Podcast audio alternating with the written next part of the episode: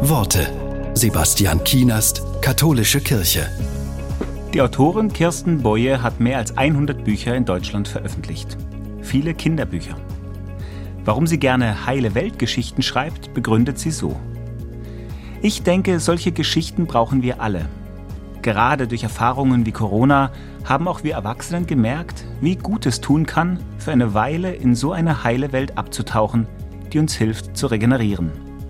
Und ich denke, das stabilisiert Kinder auch. In meiner Kindheit waren die Bullabü-Bücher, die ja Idyllen sind, absolute Trostbücher.